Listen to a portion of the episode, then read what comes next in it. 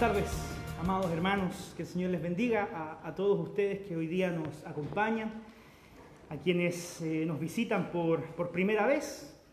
Esta es su casa, esta es una familia. Aquí usted puede encontrarse con Dios a través de, de su palabra y siempre habrá un espacio para todos aquellos que buscan del Señor. Aquellos también que hace tiempo que no nos visitaban y están con nosotros hoy día, les damos también la, la, bienvenida. Y a todos aquellos también que nos siguen por las redes sociales. Hace un tiempo atrás empezamos a transmitir nuestros cultos en vivo y se sorprendería la cantidad de gente que se conecta, no solamente durante el culto, sino que también después, para eh, escuchar el mensaje del día domingo. Así que el Señor bendice no solamente hoy día, sino que también a lo largo de la semana a todos aquellos que se conectan con eh, nuestra serie de sermones. Y en eso estamos, estamos en la serie Fundamentos, dedicamos el mes de noviembre para eh, rescatar, para fortalecer aquellos aspectos fundamentales de nuestra fe que nos distinguen como creyentes y que echan raíces más profundas en nuestro corazón. Y ya llevamos dos semanas, la primera semana estuvimos hablando acerca del pacto de Dios, la semana pasada hablamos sobre la elección, la salvación que Dios nos ofrece a través de Cristo Jesús. Y este eh, día domingo traigo un tema que siempre es un tanto difícil e incómodo. No es incómodo, es difícil eh, tratarlo. Eh, dejó de ser incómodo hace tiempo porque en realidad uno no tiene que incomodarse cuando expone la palabra. Eh, pero sí es, de, es, delicado porque toca aspectos bien sensibles de, de, nuestra espiritualidad. Un aspecto muy sensible de nuestra espiritualidad en particular tiene que ver con este eh, concepto que yo quiero invitar a que nosotros hoy día reflexionemos, la generosidad. Un fundamento importante de nuestra fe es que el Señor nos llama a ser generosos, a plantear nuestra vida desde la óptica de la solidaridad. Pero esto hay que definirlo muy bien, sobre todo a la luz de todo el contexto que hoy día vivimos como nación, es importante que rescatemos lo que la Biblia enseña sobre este concepto. Y lo vamos a hacer leyendo un texto que está en Filipenses. Así que si usted trajo su Biblia, por favor, le ruego que la abra en ese, en ese texto que está ahí proyectado, Filipenses 4, desde el versículo 10, no es al 209 por si acaso, ¿ya? Algo pasó ahí. Metí el, dedo hasta el 20 no así. si no va a estar hasta mañana leyendo. Filipenses 4, del 10 al 20. Si alguien no anda con su Biblia, alguien puede compartir la lectura con, con aquellos que no la tienen. Lo importante es que ojalá todos tengamos el texto abierto durante la predicación, porque vamos a ir comprobando, corroborando todo aquello que la Biblia dice respecto también de lo que se enseña en la predicación. Filipenses 4, a partir del verso 10 al 20, dice así, en gran manera me gocé en el Señor de que ya al fin habéis revivido vuestro cuidado de mí, de lo cual también estabais solícitos, pero os faltaba la oportunidad. No lo digo porque tenga escasez, pues he aprendido a contentarme cualquiera que sea mi situación. Sé vivir humildemente y sé tener abundancia. En todo y por todo estoy enseñado, así para estar saciado como para tener hambre, así para tener abundancia como para padecer necesidad. Todo lo puedo en Cristo que me fortalece. Sin embargo, bien hicisteis en participar conmigo en mi tribulación. Y sabéis también vosotros, oh filipenses, que al principio de la predicación del Evangelio, cuando partí de Macedonia, ninguna iglesia participó conmigo en razón de dar y recibir, sino vosotros solos pues aún a Tesalónica me enviasteis una y otra vez para mis necesidades. No es que busque dádivas, sino que busco fruto que abunde en vuestra cuenta. Pero todo lo he recibido y tengo abundancia. Estoy lleno, habiendo recibido de Epafrodito lo que enviasteis, olor fragante, sacrificio acepto, agradable a Dios. Mi Dios, pues, suplirá todo lo que os falta conforme a sus riquezas en gloria en Cristo Jesús. A Dios y Padre nuestro, sea gloria por los siglos de los siglos. Amén. Esta porción bíblica que acabamos de leer es la parte final de una epístola, una carta que Pablo le escribe a aquellos que eran miembros de la iglesia en la ciudad de Filipos. Y no es extraño que el tema final que el apóstol Pablo toca en esta epístola, además de muchos otros tópicos que aborda en ella, sea el tema de la generosidad con la que los filipenses se habían comportado respecto del ministerio del apóstol Pablo. Eh, sabemos que esta carta de los filipenses le llegó a los miembros de la iglesia, escrita por el apóstol Pablo, a través de la mano de un eh, amigo del el apóstol Pablo, eh, que era miembro de la iglesia de Filipos, que se llamaba Epafrodito. Epafrodito fue hasta donde estaba Pablo, y cuando fue hasta donde estaba Pablo, llevó consigo una ofrenda. Llevó consigo un aporte que la iglesia de Filipos había preparado para el apóstol Pablo. Y cuando Epafrodito llega hasta donde el apóstol Pablo, dice el, eh, el testimonio bíblico que Epafrodito enfermó que incluso estuvo al borde de la muerte, pero el Señor lo sanó, él salió adelante, después volvió a Filipos con la carta que Pablo había escrito para dar gracias, para dar gracias por lo que había sucedido. Entonces, fíjense, cuando hablamos nosotros de la temática del libro de Filipenses, nos vamos a comprobar constantemente que el Señor habla a través de Pablo para que apuntemos en nuestra espiritualidad hacia el contentamiento, hacia la alegría. Y lo vemos en el testimonio del apóstol Pablo. Alegría en la abundancia, pero también alegría al momento de padecer necesidad. Y a lo largo de toda la Sagrada Escritura vemos que este tema del dinero, que es tan incómodo a veces para nosotros, es recurrentemente tratado desde el Antiguo hasta el Nuevo Testamento. De hecho, quería compartir con ustedes unos pequeños datos que los encontré muy interesantes. Cuando vemos cuánto la Biblia habla acerca del dinero, vemos que entre el Antiguo y el Nuevo Testamento, la Biblia trata este tema por lo menos unas 800 veces. Por lo menos unas 800 veces. O sea, no es un tema que se repite ocasionalmente.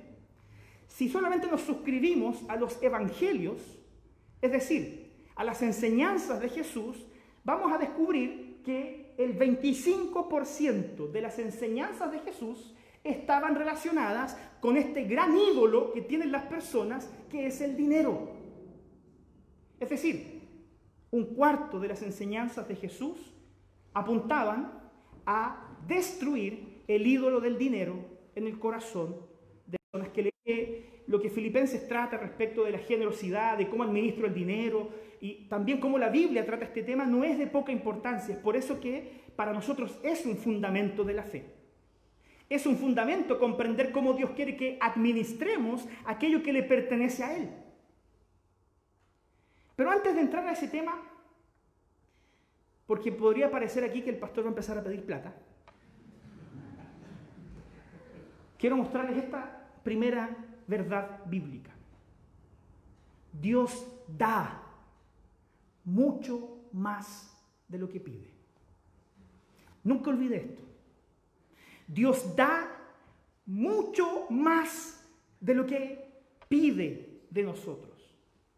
Dios mismo nos da ejemplo con su carácter de que Él es un Dios dadivoso, que es un Dios generoso, que abre mano de lo suyo para compartir con nosotros. Fíjese en esto, a pesar de que nosotros hemos pecado, Dios tomó la iniciativa de darnos a su Hijo Jesucristo para que por medio de su muerte nosotros tuviésemos perdón y salvación. Dios no estimó ni a su propio Hijo para que a través de Él nosotros tuviésemos vida, perdón y salvación.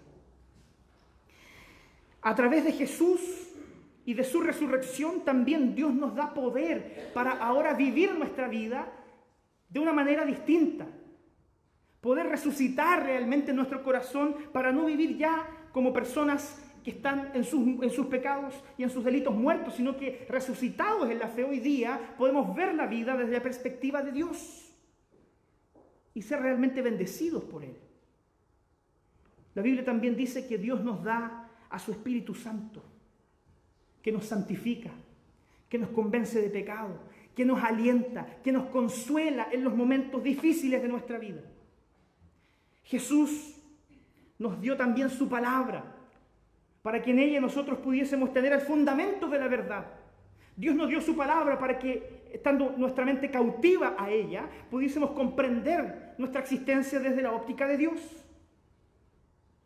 La Biblia también dice que el Señor nos dio a la iglesia para que en ella pudiésemos encontrar hermanos, amigos en la fe, con quienes poder caminar juntos la Biblia dice que Dios nos dio habilidades, que Dios nos, Dios nos dio talentos para trabajar, para servir dentro de la iglesia y fuera de la iglesia. Y basta con que usted vaya al mismo testimonio de Cristo Jesús mientras Él habitó entre nosotros para darnos cuenta que Jesús siempre fue una persona generosa, que dio, que entregó, incluso su propia vida. Por lo tanto, hermanos, si la Biblia habla 800 veces del tema del dinero, eso no debe ser utilizado como una excusa para pedirle a usted que ofrende más, que diezme más. Mi propósito hoy día no es convencerlo de eso. Mi propósito hoy día es exponer lo que la Biblia dice respecto de cómo estamos administrando lo que le pertenece al Señor. En la óptica de que Dios siempre nos da muchísimo más de lo que pide y demanda de nosotros. Esta primera verdad es importante entenderla porque hay un tema en, el primer, los primeros versículos que yo quiero destacar. El verso 10 y 11 dice, en gran manera me gocé en el Señor de que ya al fin, al fin habéis revivido vuestro cuidado de mí, de lo cual también habíais estado solícitos, pero le faltaba la oportunidad. No lo digo porque tenga escasez, pues he aprendido a contentarme cualquiera que sea mi situación. Repito esta frase, he aprendido a contentarme cualquiera que sea mi situación. El apóstol Pablo a través de, de estos dos versos agradece a la iglesia de Filipos de que ellos enviaran a él una ofrenda para su sustento, diciendo, qué bueno que lo hicieron. Pero ojo, no es que yo esté mendigando, pero este aporte viene a ser un gran aliciente para yo continuar con mi ministerio. Y aunque no lo tuviera, aún así seguiría trabajando para el Señor. Porque he aprendido a vivir contento, cualquiera que sea mi situación. ¿Y sabe cuál es el gran problema de este ídolo que tenemos en el corazón? Es que nosotros muchas veces dividimos nuestra mentalidad respecto del mundo entre ricos y pobres. Y creamos una imaginaria contención y lucha entre el rico y el pobre. Fíjense que dada toda la contingencia, tal vez más que en otros tiempos hoy día hemos oído hablar acerca del rico versus el pobre, como el abusador versus el abusado. Y de alguna manera la Biblia nos invita a despojarnos de esa dualidad humanista y satánica que infecta nuestra mente con odio y resentimiento la Biblia hoy día nos invita a que también rescatemos el concepto apropiado de dignidad. Porque es muy peligroso, hermanos, que reduzcamos nuestro discurso de la dignidad a un valor económico que me hace más o menos pobre. Es muy peligroso hacerlo de esa manera. La Biblia jamás se centra en calificar si usted es rico o es pobre. Porque ya lo dijimos hace un par de semanas atrás, porque si nos preguntaran a nosotros, la mayoría diríamos, somos clase media. No pertenecemos a esta pugna, somos clase media. Hermanos, la Biblia centra el concepto de dignidad dentro de nuestra naturaleza como imagen de Dios. Y no en un articulado de alguna convención internacional. Ojo con esto, mientras más reflejemos el carácter de Dios, menos necesitaremos escribir nuestros derechos humanos o crear instituciones que los definan y los defiendan. La iglesia por sí misma es portadora de un mensaje que trae dignidad al ser humano, no por lo que tiene, sino por lo que es. No por cuánto recibe a fin de mes, sino por la naturaleza que Dios puso en él como corona de la creación. Y eso tienen que entenderlo los abusadores y los abusados. No estamos desconociendo aquí la lamentable desigualdad e injusticia que hay en nuestro país. Pero hermanos, sacudámonos de ese dualismo que nos ha hecho mal y nos ha hecho enfrentarnos con odio, incluso entre aquellos que son hermanos en la fe. La Biblia hace una distinción mucho más acertada. La Biblia habla de quienes son buenos administradores y de quienes son malos administradores. Los malos administradores son abusadores. Los malos administradores acumulan las riquezas solamente para beneficio personal. Los malos administradores son aquellos que oprimen a su prójimo. Los buenos administradores son aquellos que comparten generosamente lo que les provee Dios para suplir también las necesidades del otro. No es entre ricos y pobres es entre buenos administradores y malos administradores. ¿Para qué? Para que nuestro propósito sea buscar el contentamiento. Ojalá hoy día pudiésemos decir todos los que estamos aquí, he aprendido a contentarme cualquiera que sea mi situación. Cualquiera que sea mi situación, he aprendido a estar satisfecho, alegre, porque tengo a Cristo en mi corazón. Y si lo tengo a Él, entonces lo tengo todo. Alegría, pero alegría que produce generosidad, que produce empatía con el dolor del otro, con la necesidad del otro. No por nada el mismo Señor Jesucristo en el capítulo 16 de Lucas nos relata una maravillosa parábola de los siervos que recibieron talentos. Y Jesús le dice a sus discípulos que había un hombre que tenía mayordomos y a uno le dio cinco talentos. Al otro le dio, ¿cuántos? ¿Se acuerdan?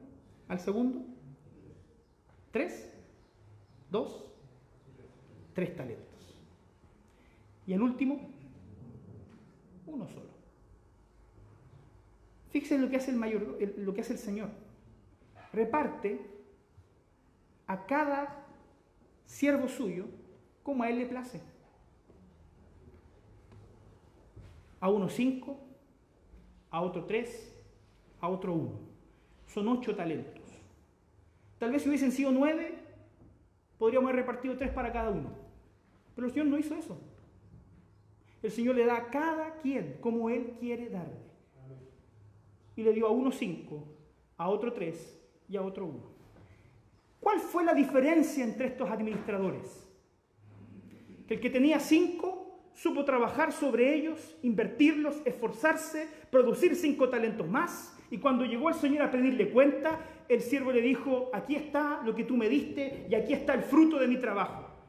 Y el Señor lo que hizo fue honrar a este siervo trabajador, a este siervo esforzado, a este siervo que fue competente con lo que le dio. Lo mismo hizo con el que tuvo tres. Lo duplicó, llegó el Señor, Ahí está lo que, tú, lo que es tuyo y aquí está el fruto del trabajo que yo hice sobre ellos. ¿Qué pasó con el que tenía uno? Tuvo temor, escondió el talento. Cuando llegó el Señor, ahí está tu talento. No hice nada con él, solamente lo guardé. Jesucristo le dice, y el siervo le dice, tú eres un siervo negligente. ¿Se fijan lo que hace el Señor? Él separa entre buenos administradores y malos administradores. Y los malos administradores son aquellos que no se sirven de sus talentos para poder producir y compartir. Lo conversamos hace varias semanas atrás. El que trabaja, el que no trabaja, ¿qué tiene que hacer? Si yo robaba, deje de robar, trabaje. ¿Para qué? Para que tenga que compartir con el que padece necesidad. La Biblia hace esta distinción entre buenos administradores y malos administradores. La iglesia de Filipos, del cual nosotros leímos este texto bíblico, entendía perfectamente este concepto. La iglesia de Filipos, si pudiésemos nosotros definirla, no era una iglesia muy rica, era una iglesia más bien pobre, que no reunía muchos recursos mensualmente para su trabajo, pero aún así ellos tenían la plena certeza de que el Señor les había vocacionado a sostener y apoyar económicamente al apóstol Pablo. Entonces fíjense en esto. Hoy día la Biblia nos habla de alegría, contentamiento y generosidad. Y para que usted vea cómo funciona mi corazón, esto es un ejemplo de cómo funciona mi corazón. Si usted se siente identificado, amén. Pero yo quiero mostrarles cómo funciona mi corazón respecto de esto. Cuando hablamos de la alegría en relación al consumo, se desnuda todo lo que somos y aparecen nuestros dioses, nuestros ídolos. Y yo quiero mostrarles qué tanta alegría siento cuando quiero comprar algo, cuando por fin lo compro y finalmente cuando ya lo estoy usando. Cuando yo quiero comprar algo, mi alegría está ahí. Yo sé que eso que voy a comprar va a solucionar un problema en mi vida, va a hacer que mi vida sea eh, más tranquila y va a, que, va a hacer que yo realmente pueda eh, dedicar más tiempo a otras cosas, no sé. Lo que sea que usted ponga en esa cosa va a producir esa expectativa de cuando lo compre, las cosas van a ser distintas. Cuando yo por fin ya lo compro, ¿sabe lo que pasa? Esa alegría disminuye. Me pone contento comprarlo. Ah, qué bueno que lo pude comprar. Pero resulta que poco a poco empiezo a descubrir que no satisface todas las necesidades que yo en realidad pensaba que iba a satisfacer. Y finalmente cuando ya llevo un tiempo usándolo, la alegría disminuye porque me doy cuenta que lo que acabo de comprar no llena ese vacío en mi corazón. Porque me acabo de comprar eh, el iPhone 10, pero resulta que eh, en septiembre ya salió el 11 y no lo tengo. Y empieza a generar un profundo vacío y una ansiedad en mi corazón. ¿Saben quién ayuda mucho a esto? Todo nuestro sistema de marketing. De poner en usted necesidades que a veces usted no tiene. ¿Y sabe qué es lo más complicado que hay en mi corazón? Es que todo aquello que falta entre la alegría de usar lo que compré y la alegría que yo esperaba tener, se llama insatisfacción. Vivimos insatisfechos. Vivimos siempre la expectativa de que algo más puede ayudarme a ser feliz. Algo más puede poner más alegría en mi corazón. Y siempre hay algo más. Siempre hay un peldaño más. Siempre hay algo más que comprar que va a traer alegría a mi corazón. Y eso lo hace entrar en un círculo de consumismo e insatisfacción. Y ese es lamentablemente también el producto de uno de los grandes ídolos del corazón de los seres humanos. El capitalismo despiadado ha generado corazones insatisfechos. Y hasta que no encontremos nuestra satisfacción solamente en Cristo Jesús, vamos a seguir viviendo, buscando siempre, siempre algo más para ser felices.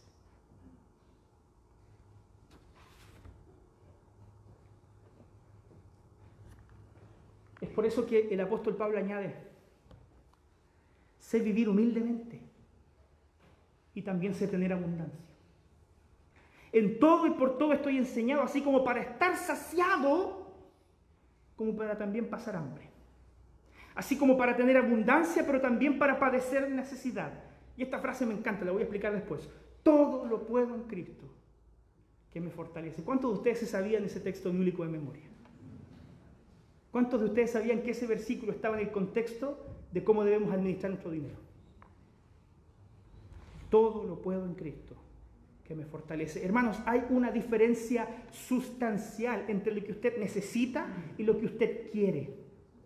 ¿Y sabe quiénes son incapaces de discernir la diferencia entre una necesidad de algo que yo necesito y de un antojo, de un gusto, de algo que yo quiero? Los niños. Los niños no distinguen entre una necesidad y un antojo. Para ellos cualquier gusto, cualquier antojo es una necesidad. Y por eso lloran y por eso patalean, porque lo quieren a toda costa. ¿Sabe cuál es nuestro problema? De que como muchos de nosotros somos incapaces de distinguir tal diferencia, es que nuestra espiritualidad es la espiritualidad de un niño. Y terminamos siendo malos administradores porque no diferenciamos lo que queremos de lo que necesitamos. Y para eso hay una tarjeta plástica que cumple todos sus deseos. Y el problema es que después a fin de mes usted tiene que pagar esa tarjeta. Y ahí se da cuenta, la embarré. Hermanos, muchos de nosotros, adultos, somos como niños con respecto a nuestras finanzas. Entonces yo le quiero preguntar lo siguiente. Todos nosotros necesitamos comer todos los días, pero no siempre tenemos que ir a un restaurante para comer, ¿cierto? Ahí hay una diferencia. No estoy satanizando el ir a un restaurante. Si usted puede llevar a su familia, compartir, hágalo. No, no tiene que comer todos los días en un restaurante. Pero cada vez que usted vaya a consumir algo, haga la siguiente pregunta en su mente.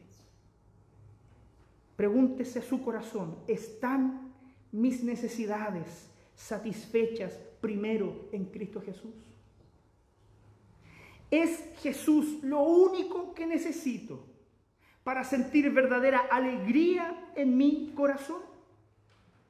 Si usted es capaz de responder esa pregunta afirmativamente, entonces yo le doy permiso de que usted vaya y se compre lo que quiera. Porque si Jesús es su más grande anhelo, entonces usted sabrá distinguir entre lo que necesita y lo que quiere, entre aquello que le produce felicidad y aquello que le promete felicidad. Pero si su respuesta es no, déjeme decirle que se va a poder comprar el mundo entero, endeudarse hasta tres vidas y nunca encontrará, nunca encontrará suficientemente la alegría en aquellas cosas. Su corazón siempre estará vacío. Porque Pablo hoy día nos enseña, no importa cuál sea tu situación, conténtate con tener a Cristo en tu corazón. Que Él sea tu más grande anhelo. Y lo que quiera que Dios ponga en tus manos, si puso cinco, si puso tres o si puso uno, úsalo como un buen administrador que busque dar gloria a Dios con la manera también en que se sirve de lo que le pertenece a Dios. Probablemente usted ha escuchado que hoy día hay una manga como de pseudo predicadores que enseñan una teología que se llama la teología de la prosperidad. ¿Ha oído hablar sobre eso, cierto? En resumen, la teología de la prosperidad enseña que si usted no tiene bienestar económico, si no tiene tranquilidad, si no tiene paz en su corazón respecto a su situación financiera, es porque algún problema espiritual hay en usted. Es decir, muy, muy en resumen, si usted es pobre, es porque es un mal cristiano. Porque el Señor siempre bendice y da riquezas a aquellos que son buenos cristianos. Entonces muchos de ellos enseñan a ser generosos, a entregar, a pactar con Dios, porque todo ello le traerá como consecuencia más dinero. Hay, un, hay un dicho popular afuera, en el mundo, que dice que la plata llama a la plata. Ellos funcionan bajo la misma lógica. Estos, estos, teólogos de la prosperidad funcionan bajo la misma lógica. La plata llama a la plata. Pacta con Dios, pero ese pactar con Dios son, no, no son cinco lucas. Es su auto. Es su departamento Entregue eso a Dios y el Señor se lo va a quintuplicar. Y es así como muchos pseudo predicadores a los cuales nosotros anatemizamos amasan tremendas fortunas a costa de la ignorancia y también de las buenas intenciones de muchos que buscan realmente salir de su situación y encontrarse con Dios. que el Señor les pague a estos predicadores conforme a sus malas obras. Nuestro mensaje, el mensaje de la palabra, no es, hermano, que usted saliendo de aquí, después de que yo haga una oración, todos sus problemas financieros se van a solucionar. Porque tal vez en gran medida muchos de sus problemas tienen que ver con su propia mala gestión. Que el Señor cambie primero su corazón. Yo quiero orar para que lo primero que cambie en usted sea su corazón. Para que dejemos de adorar lo que le pertenece a Dios y que Él nos entrega como un don y empecemos a descubrir nuestra alegría y contentamiento solamente en Cristo Jesús. Recuerda que esta frase termina diciendo, todo lo puedo en Cristo que me fortalece. Quisiera aclarar cuál es el significado más certero de esta expresión tan ampliamente aprendida por los creyentes. Una vez escuché a un estudiante decir que cada vez que él tenía un examen para el cual no había estudiado, repetía este texto bíblico. Todo lo puedo en Cristo que me fortalece. Y él tenía la idea de que de alguna mágica manera el Señor le iba a revelar las respuestas correctas. Bueno, déjeme decirle, querido hermano, que si usted no estudió para su examen, ni Filipenses 4.13 lo salva. Usted va a reprobar. Porque no es el significado de este texto bíblico. Este texto se encuentra dentro del contexto de, un de, una em, porción, de un párrafo de satisfacción, de alegría financiera, económica, y en donde Pablo acuña esta frase que es digna para enmarcar ciertamente, diciendo más o menos lo mismo. En Cristo estoy preparado para vivir toda la vida en la pobreza. En Cristo estoy preparado para vivir toda la vida en la abundancia. Porque cualquiera que sea mi situación financiera, sea esta buena o sea esta mala, Él es mi fortaleza y en quien estoy depositando mi confianza. Yo deposito mi confianza en Cristo. Es por eso, todo lo puedo soportar en Cristo, porque Él es mi fortaleza. Estoy confiando en Cristo, no en mis posesiones. Estoy confiando en Cristo, no en mi sueldo de fin de mes. Estoy confiando en Cristo, no en mi pensión. Estoy confiando en Cristo, porque solamente Él me da verdadera seguridad y estabilidad. Él es de quien mana la verdadera alegría para vivir satisfecho. Y nos transforma para saber administrar lo que Él nos da, sea esto mucho o sea esto poco. Debemos cambiar primero nuestro corazón. Quiero decir esto con mucha responsabilidad y con empatía y, y conciencia social. Los sueldos pueden subir a 500 mil pesos, sueldo mínimo. La pensión, puede, la pensión básica solidaria puede triplicarse. Pero si seguimos teniendo corazones que no saben administrar lo que les pertenece a Dios, seguirá existiendo la pobreza y seguirá existiendo la desigualdad. Porque el mensaje del Evangelio que transforma el corazón produce realmente justicia y paz. Ese es nuestro mensaje, hermanos. Pero hay un segundo aspecto que quiero destacar, que aparece todos los domingos en una lámina, cuando nosotros ofrendamos al Señor, aparece este concepto, sembrar para el reino. Probablemente más de alguno se ha preguntado qué significa esto. Hoy día se lo voy a explicar.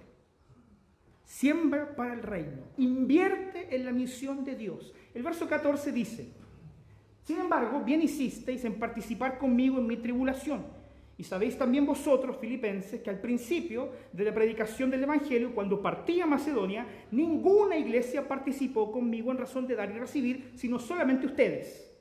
Pues aún en Tesalónica me enviasteis una y otra vez para cubrir mis necesidades. Filipenses tenía algo muy claro. ¿Cuál era el real concepto de evangelismo? Evangelizar, hermanos, no solamente es invitar a alguien a la iglesia para que escuche al pastor predicar. Evangelizar, hermanos, no solamente entregar un tratado para que por la sola lectura y la reflexión en él la persona se convierta, aunque puede pasar. Evangelizar no es preparar una actividad masiva, recibir a 20 familias esperando que por solo gusto puedan volver a venir a la iglesia. La evangelización, como la Biblia la enseña, es esencialmente relacional.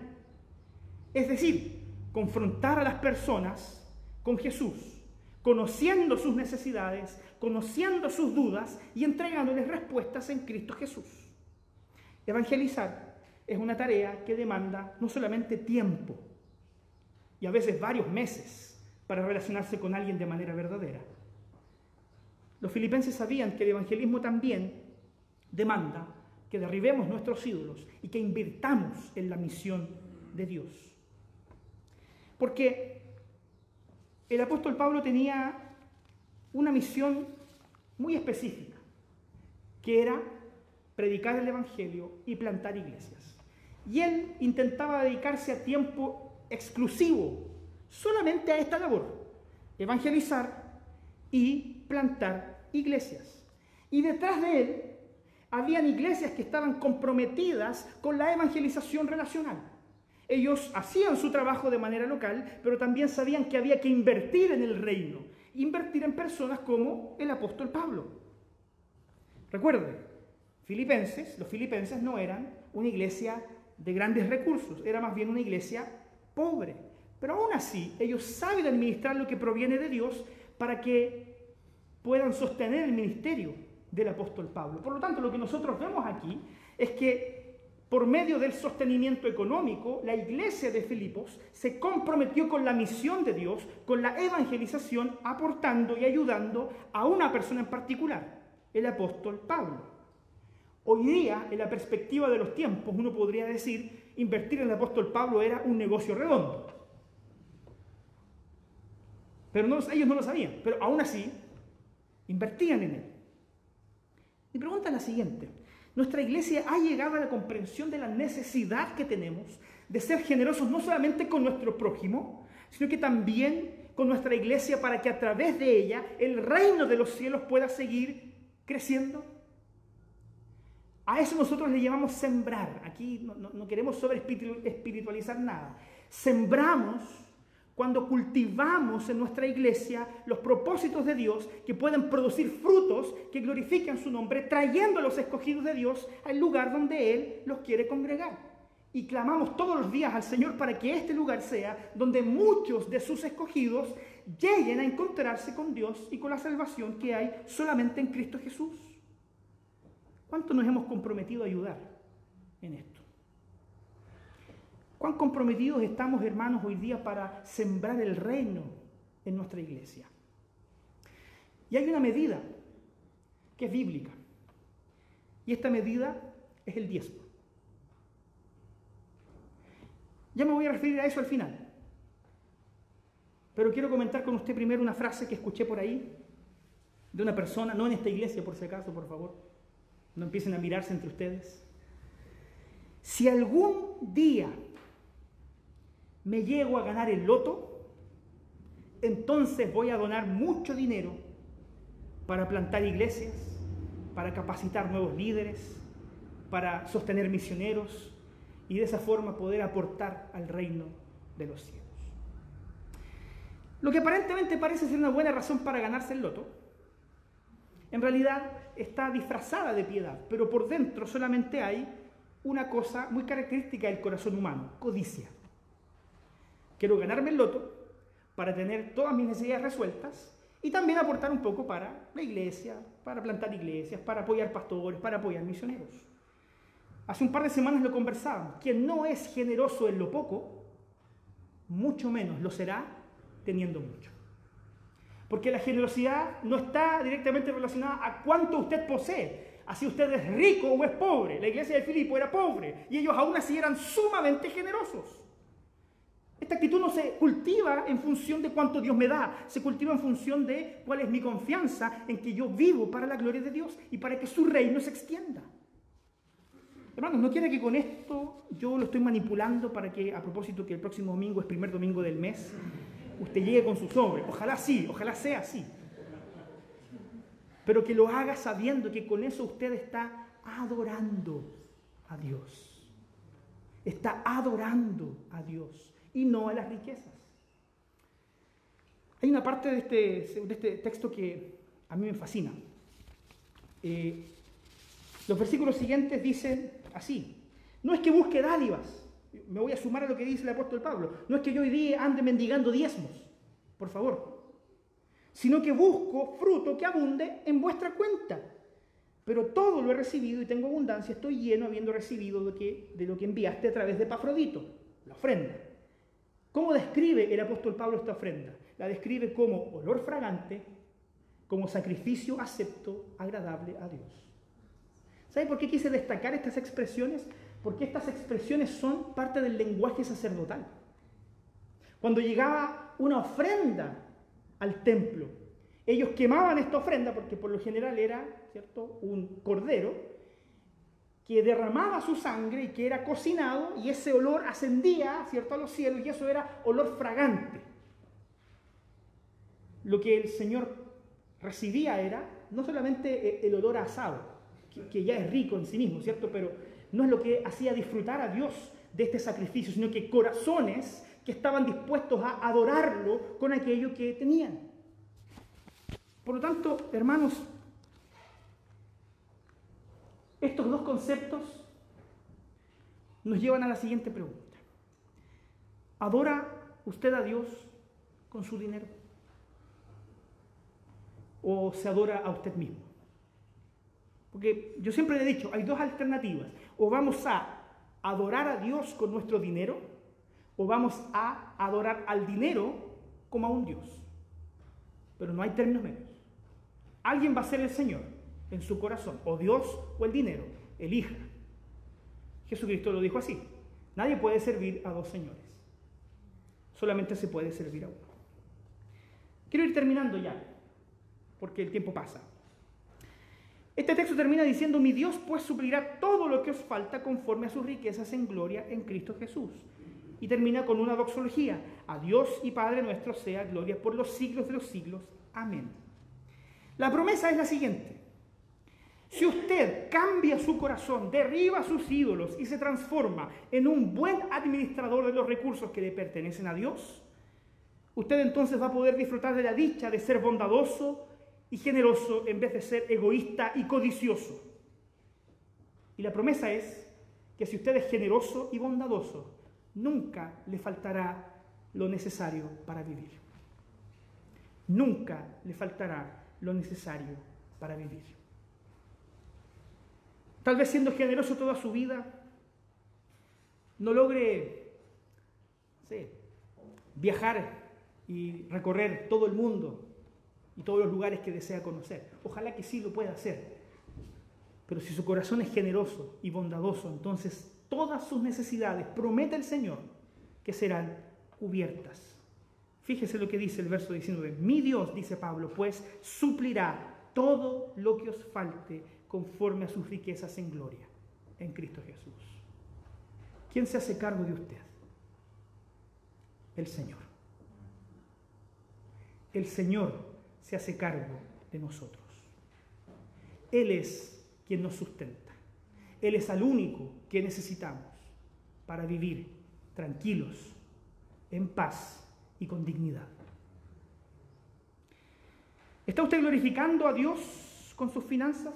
Le dejo ese texto, está al final, y quiero darle tres desafíos, muy brevemente. Primero,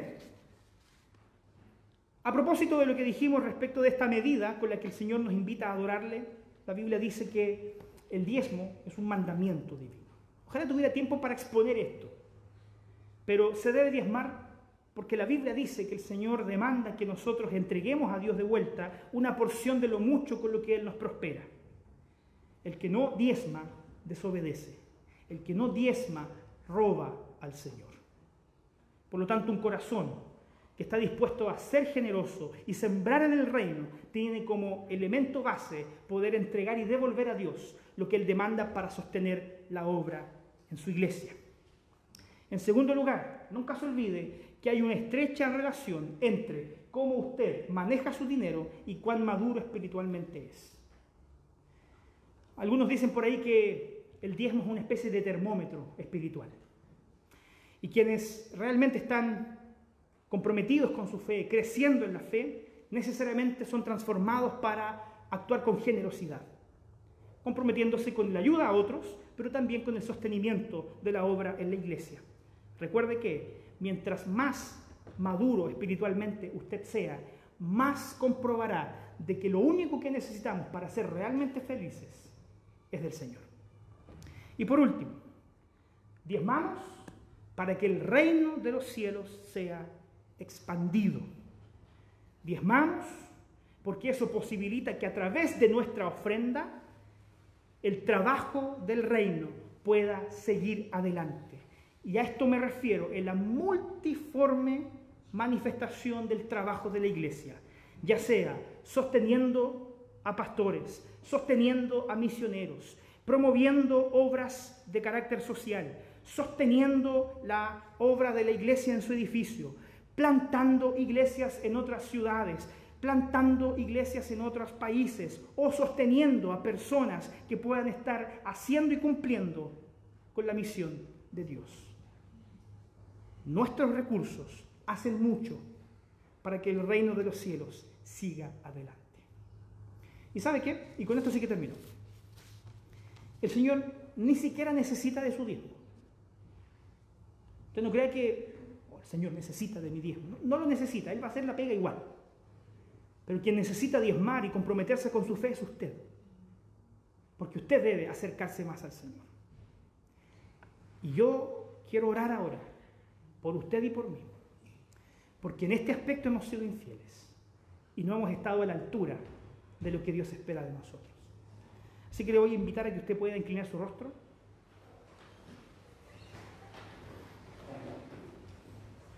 Y quiero orar por usted en esta tarde. Querido Señor, una vez más te agradezco infinitamente por el amor que tú nos has brindado a través de Cristo Jesús. No lo merecíamos, no teníamos forma alguna, Señor, de ser merecedores de Él, pero tú en tu infinito amor eh, nos miraste con compasión para compartirlo de manera abundante sobre nosotros. Gracias Señor porque hoy día este tu pueblo reconoce que todo es tuyo y que solamente de lo que recibimos de ti entregamos, Señor. Y queremos pedirte perdón. Perdón, Señor, por haber adorado y por seguir adorando a este ídolo tan grande, Señor, que hay en nuestro corazón. Un ídolo, Señor, que nos ha llevado a ser presa de nuestras propias inclinaciones pecaminosas, buscando, Señor, la felicidad o la alegría o la satisfacción donde no la hay. Y probablemente muchos de nosotros estamos aquí, Señor, extraviados.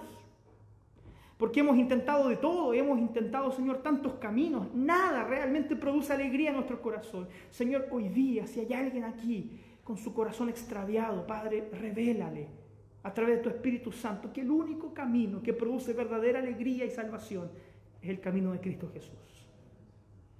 Señor, que en Él encontremos realmente nuestra satisfacción. Señor, que creciendo y madurando en la fe, nos hagas personas que administren bien lo que tienen.